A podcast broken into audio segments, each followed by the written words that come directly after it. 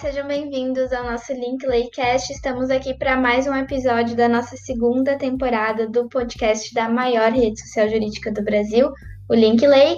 Quem ainda não conhece, entra lá, tem muita interação, tem networking, tem cursos, tem webinars internacionais e nacionais gratuitos, muito conhecimento rolando por lá, oportunidades e negócios. E para incentivar ainda mais essa questão de oportunidades e negócios, a gente teve a ideia de fazer a criação desse podcast e trazer aqui debates da prática jurídica, o que está acontecendo de mais novo no, no setor jurídico, né, na indústria jurídica. E hoje, então, eu tenho a honra aí de receber os nossos queridos convidados, Bruna Gomes, Felipe Giacomoli, Dr. Alfredo Neto, Bruno Manfro, muito obrigada por estarem participando. Hoje, nosso convidado especial, Dr. Alfredo, falando de Vitória, Espírito Santo. E é uma honra imensa ter vocês aqui conosco. E o nosso tema de hoje é um tema que está acontecendo no, no atual momento, que é a adoção do sistema diferenciado do sistema de urgência. E a nossa host do podcast de hoje, a doutora Bruna, vai trazer um pouco mais desse panorama para que a gente possa aí começar a nossa discussão. Diga lá, Bruna. Olá, queridos ouvintes, seja bem-vindo, doutor Alfredo, tudo bem com vocês? Então, tudo o bem, que tem acontecido aqui no Rio Grande do Sul, principalmente, até eu vou querer saber como é que está aí por Vitória, mas teve um decreto do TJ aqui do Rio Grande do Sul que antecipou para o dia 22 de fevereiro a, o início da adoção do sistema diferenciado de atendimento de urgência, tanto no primeiro grau quanto no segundo grau de jurisdições. E uh, esse sistema ele vale para todas as regiões classificadas como bandeira preta. Uh, dessa forma, foi suspendido aí os prazos dos processos físicos e eletrônicos enquanto perdurar o sistema diferenciado. E então vem aí uma grande polêmica de por que uh, teve essa suspensão, principalmente dos processos eletrônicos, né? Até eu vi que a OAB de Gravataí, que é onde eu atuo, notificou ali o TJ, mandou uma nota pedindo esclarecimento de por que uh, suspender os prazos dos processos eletrônicos. Uh, e também a minha opinião é que deveriam focar na digitalização dos processos, né? Porque a advocacia ela precisa continuar andando aí, é um serviço essencial para a população. E eu queria saber aí, doutora Alfredo, como é que tá essa situação aí em Vitória? Como é que vocês estão nesse momento? É, bom dia, eu, eu, sou, eu, sou, eu, sou, eu sou do Recife, mas posso falar pelos dois. No Recife a gente nunca acabou, na verdade, porque o atendimento está sendo sempre telepresencial. As audiências, os despachos estão sendo telepresencial. Inclusive, eu tive até um atrito com a magistrada que ela não quis abrir a tela dela. Eu disse, eu não vou falar porque eu não estou vendo se é a senhora, não vou falar. E acabou aí. Mas a gente hoje, o, o, o Recife, o Fórum trabalha de 9 a 1, mas com atendimento totalmente restrito, e o atendimento todo por WhatsApp, ou por aqui criaram um TJ, é, TJPE atende. A gente bota, manda para lá os questionamentos e eles respondem para a gente. A gente selecionou na base, isso é um aplicativo que eles criaram. Eu acho que a gente nunca saiu desse, dessa situação. Eu, eu não vejo por que suspender os prazos, principalmente dos processos eletrônicos, já que a gente nunca saiu, desde que foi introduzida a, a pandemia, a gente, e o Estado se configurou dessa maneira, a, a, gente entrou numa tendência que eu acho que não tem nem volta, mesmo pós-pandemia. Vai, vai, ser muito mais via é, digital do que, do que física. Então, não vejo motivo realmente para suspender o prazo. Vitória também não está não tá, tá, tá funcionando assim, realmente uma metade, não está. Presencialmente, realmente, nenhum nem outro a gente está tendo. É, a questão do, da suspensão do prazo dos processos eletrônicos aqui no Rio Grande do Sul, ela é, é, bem estranha mesmo, né? Ela não tem nenhum sentido de ser, ela inclusive vai ao encontro do, vai de encontro à resolução do CNJ atual, que disponibilizou, que, que dispõe sobre a, o balcão virtual, onde as partes podem, as portas dos advogados, elas podem entrar em contato com as varas, os cartórios, enfim, através de um link, então fazer toda essa mecânica de uma forma remota, e aí vem na contramão disso a, a, nossa resolução do Tribunal de Justiça suspende os prazos dos processos eletrônicos, inclusive, que, que é algo que é feito de uma forma totalmente remota, e a própria resolução que vem suspender esses prazos, ela diz que o trabalho dos servidores do Tribunal de Justiça e das comarcas do Estado vai ser de uma forma remota. Então, os servidores estarão trabalhando das 9 às 18 de uma forma remota, mas os prazos vão ser, vão ser suspensos. Então, é um contrassenso interno da própria resolução que, de fato, a, OAB do Rio Grande do Sul, a OAB de Porto Alegre também, a, a Bruna falou sobre a OAB de Gravataí, a OAB de, de Porto Alegre também fez uma, um, mandou um ofício para o Tribunal de Justiça, mas, por enquanto, não houve uma reversão e a gente está aí com os prazos suspensos novamente, né? Então, já eu, eu acredito que no início, logo na quando veio a pandemia, na gênese da pandemia, em março, quando os tribunais ainda não estavam prontos, quando era algo muito diferente, era algo novo, onde todo mundo tinha que se, adaptar, procurar algum acesso remoto, etc. a suspensão dos prazos eletrônicos até se justificaria. Agora, hoje em dia, quase um ano depois disso, passada toda essa adaptação, com a criação de uma série de ferramentas, onde muitos dos atos já estão sendo feitos via eletrônico, via remotos. Nós temos audiências virtuais, nós temos sessões uh, virtuais com videoconferência. Então, onde a realidade do Poder Judiciário gaúcho, aqui a gente está falando do gaúcho, pelo menos, já está adaptada a isso, não vejo por que suspender os prazos eletrônicos mesmo. Não, não, não há nenhuma razão de ser. E, e, é uma coisa que vem até completamente contra uma resolução que teve do CNJ, dia 12 de fevereiro, uh, de número 372, que regulamentou a criação da plataforma de videoconferência denominada Balcão Virtual. Eu não sei se vocês chegaram a ter acesso a, a essa notícia, mas aí vem mais uma atitude né, do, do CNJ, do Poder Judiciário, para transformar cada vez mais a justiça numa justiça digital, né? Em que a, a, os advogados vão entrar na plataforma, escolher lá a forma de atendimento e, e ter a demanda atendida. Então, cada vez mais a gente está caminhando para ter uma justiça digital. E aí vem o Tribunal de, de Justiça do Rio Grande do Sul suspende as audiências online, os processos uh, virtuais. Então, assim, é uma coisa que não dá para entender. O, o doutor Bruno já é um pouco mais inteligente, né? Que o pessoal aí que advoga dependendo do, da, da justiça, ele, ele provavelmente nem tem esse problema, né? Porque ele nem. Conta aí, Bruno. É, assim, claro que olhando a questão, eu penso que não tem fundamento isso. É, é ridículo, vai parar a justiça agora para quê? Todo mundo se esconder num buraco? Não, tá. O sistema online está implementado já, para que parar? Agora, como tu disse, né, para mim é ótimo.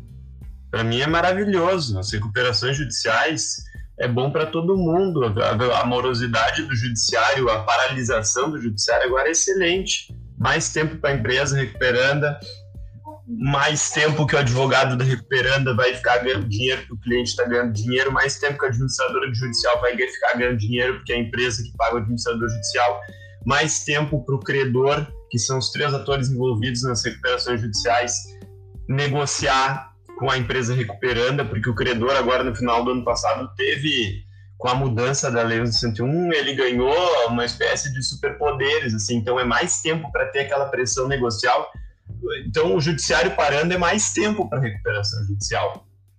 De novo, né, eu vim falando isso com vocês, algumas questões que a pandemia trouxe, uh, que a crise no geral trouxe também, que para o meu, para minha área do direito é excelente, mas vou ficar soltando foguete aqui, então não dá, né, se beneficiar da, da, da não dá para se beneficiar não, né? se beneficiar é uma oportunidade, mas não dá para para achar bom a desgraça alheia, né?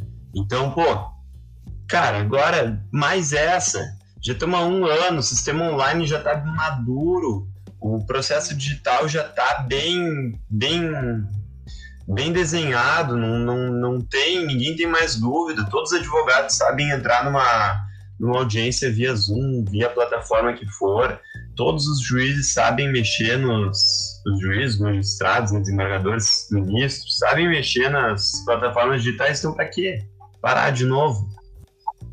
E vocês sabem que até um fato curioso, outro dia eu estava falando com, com a nossa próxima palestrante do nossa próxima uh, speaker do, do nosso webinar que vai acontecer agora em, em março, e ela é brasileira, porém ela advoga nos Estados Unidos. Então ela se formou em direito nos Estados Unidos e, e ela estava me contando um, pouco dessa prática lá, que cada estado nos Estados Unidos tem uma, uma regra, uma ordem, né? Uma, uma OAB de cada estado possui limitações, então ela só pode advogar no estado da Califórnia. E eu fiquei muito muito pasma quando ela me disse que lá eles não têm ainda justiça digital. Nos Estados Unidos ainda acontece tudo via papel, inclusive as intimações, uh, as comunicações do processo são tudo via papel. Ela disse que ela tem que mandar tudo via correio e que a pandemia lá foi assim o caos para eles, né? E daí a gente fica imaginando, uh, eu particularmente fico pensando, não, mas os Estados Unidos, um país que é muito mais desenvolvido que o Brasil, e, e na realidade a gente também não está numa realidade tão ruim, né? O Brasil aí, a gente tem, a gente viu o quanto a gente é capaz de, de por mais que a gente tenha uma pandemia e a gente tenha teve que fechar fóruns e tudo mais, o quanto a gente ainda conseguiu manter todos esses serviços, né? E é até admirável. Porém, aí a gente não entende por que, que o estado do Rio Grande do Sul fez, fez essa questão de uh, ir contra esse movimento, né? É até, até engraçado, né? Mas não me surpreende justamente os Estados Unidos, porque as eleições deles ainda são em papel, né?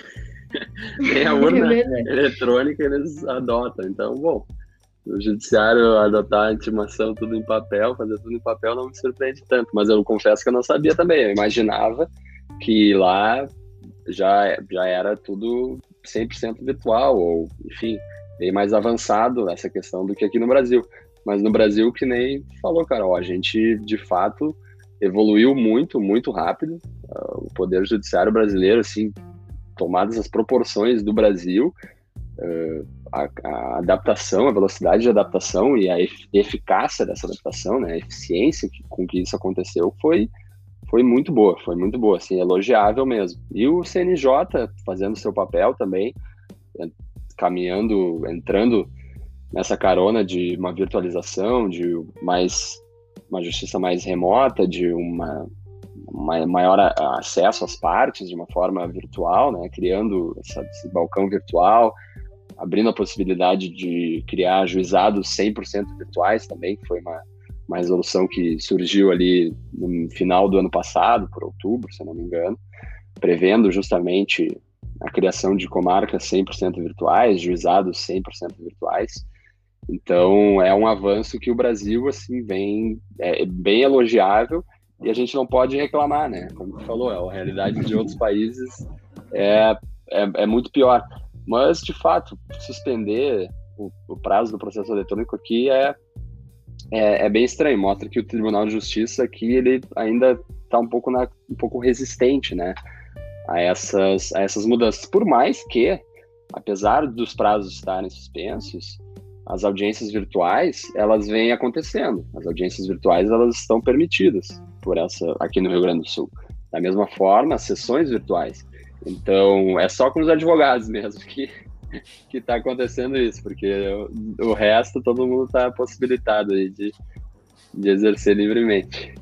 É, eu acredito, eu acredito que seja mais que nem o, o Felipe falou, uma certa resistência mesmo, porque o recurso a gente tem, né? Mesmo em outros países sendo a gente estando um pouco mais avançado, né? A gente comparando aqui sendo um pouco pior, mas a gente tem os recursos, os advogados já estavam adaptados, então por isso assim que causou tanta polêmica, né? Uh, muito mais que no início da pandemia, que o pessoal precisou aí dar uma adaptada, apesar dos processos já serem eletrônicos. Uh, acho que acabou avançando de forma mais rápida essa questão, né? Por um lado até bom, mas uh, nesse momento eu acredito que é mais uma resistência mesmo apesar das audiências virtuais não estarem suspensas, pelo menos aqui em Gravataí, duas que eu tinha foram canceladas também com esse novo decreto.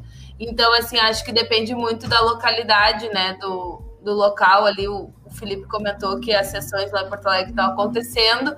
Então, eu acho que é bem polêmico uh, que evoluir e a gente tem potencial para isso, né? Os próprios advogados, o, o tribunal ali tem todos os recursos necessários para fazer a digitalização dos processos, inclusive dos físicos ali, para poder dar andamento e não precisaria estar uh, tá suspenso, né? Um atraso muito grande, tanto para nós advogados, como justificar para os clientes uma nova suspensão é bem complicado.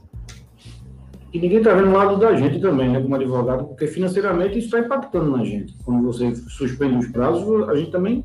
Ninguém está pensando como, é como, como, a gente vai captar cliente, porque os escritórios estão abertos. Mas a gente não pode desenvolver o trabalho direito porque fica limitado. A gente tem conta de água, tem internet, tem é. para pagar.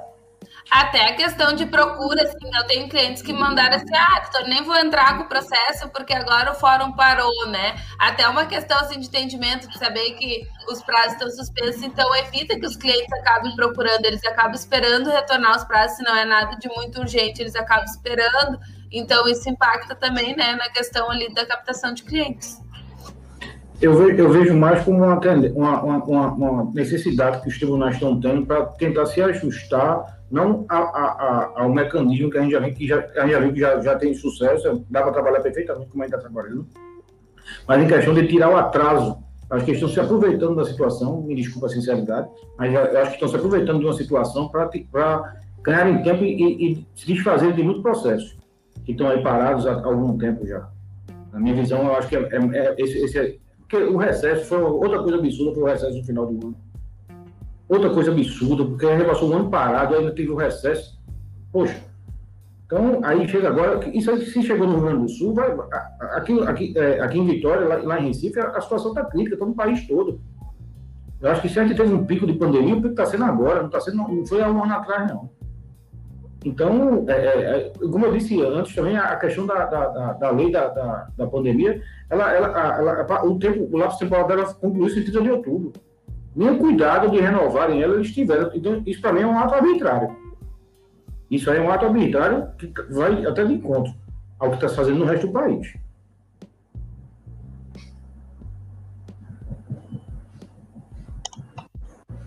É verdade, concordo. E, e até assim, a gente fica nessa confusão de não saber o que, que, que, que vai acontecer, o que, que até quando vai, vai isso, então ninguém passa uma, uma informação. Eu mesma uh, fui no fórum na segunda-feira, em tese, aqui no Rio Grande do Sul, as restrições come começaram na terça-feira, dia 23 de fevereiro.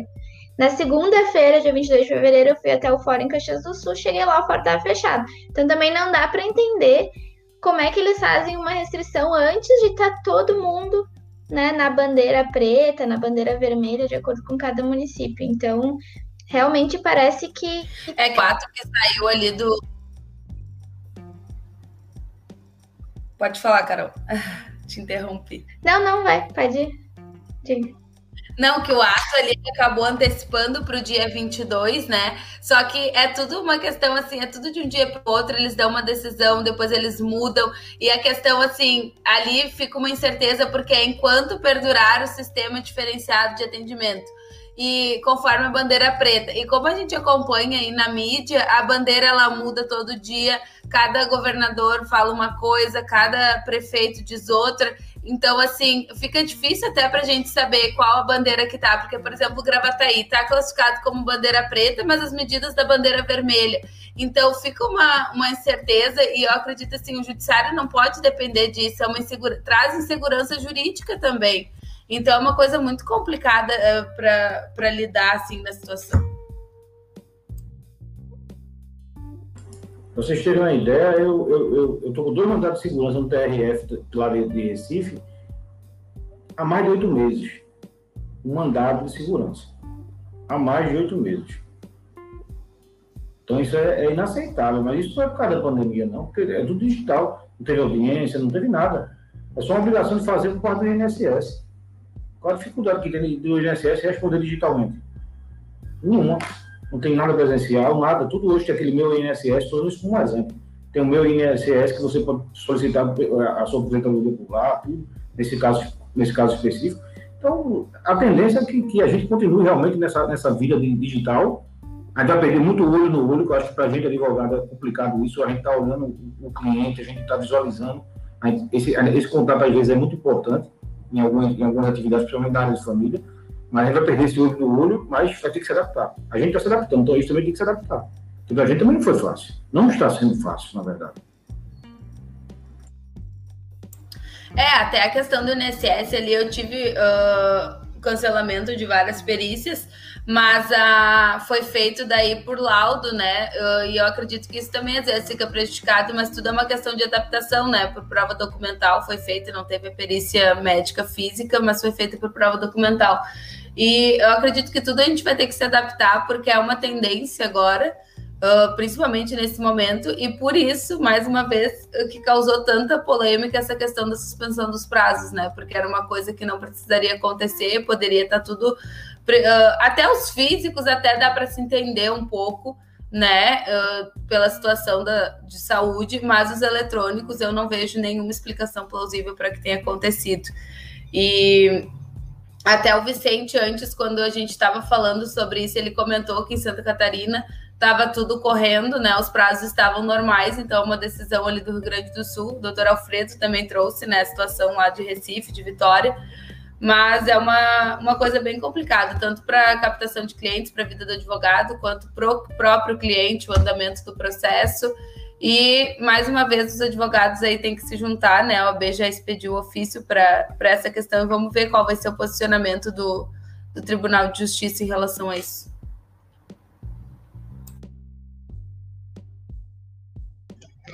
Isso aí, então. A gente está já encerrando aí o, nosso tempo de fala do podcast. E eu queria saber dos nossos ouvintes para que contem aqui para nós nos comentários, nos mandem mensagem como é que está a situação do fórum aí na sua região, como é que tá, se suspender os prazos, se não, como é que foi essa adaptação também a essa nova justiça uh, digital. Eu particularmente sou aí uma uh, super apoiadora dessa justiça digital. Contudo, também acho que a gente também precisa desenvolver um pouco mais que não, porque a gente sabe que muita gente ainda também não tem acesso à tecnologia. Então a gente tem que ter esse cuidado quando a gente fala também de, de justiça digital. Mas eu acho que isso com certeza vai dar mais vazão, vai dar mais rapidez aí para os nossos processos, até porque a justiça brasileira é a justiça, é uma das justiças que mais tem processos, né? É uma das dos países mais litigantes aí do mundo. É, nosso mercado e o da Índia são os, os maiores nesse setor.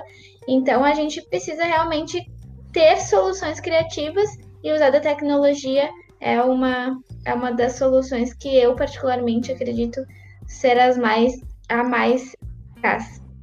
Então tá, gente, eu gostaria de agradecer a Bruna, o Felipe, o Alfredo, o Bruno e torcer aí que essa pandemia comece a se, a se aproximar do fim e a gente uh, realmente consiga entrar aí num, num, norm, num novo normal novamente, né? E muito obrigada da audiência. A gente espera os feedbacks de todos vocês e a opinião de vocês também nos comentários. E eu espero vocês então para o próximo Linklaycast. Obrigada, gente. Obrigada, até mais. Obrigado, tchau, um abraço. Tchau, tchau, obrigado.